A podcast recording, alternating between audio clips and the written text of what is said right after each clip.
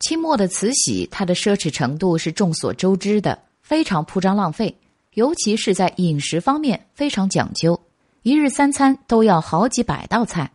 相传，当时宫里的御厨为了迎合慈禧太后的口味，做了一道菜叫驴前肉，在加入独特的配方后，驴肉变得香甜可口。慈禧吃了之后还想再吃，她就在想这道菜究竟是用什么制成的呢？于是派人传出做这道菜的御厨，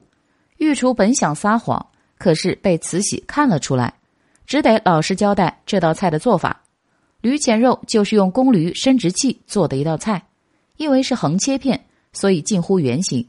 因为驴的生殖器中间带个眼儿，看起来像古代的钱，所以就叫做驴前肉了。这道菜的做法也是相当残忍的，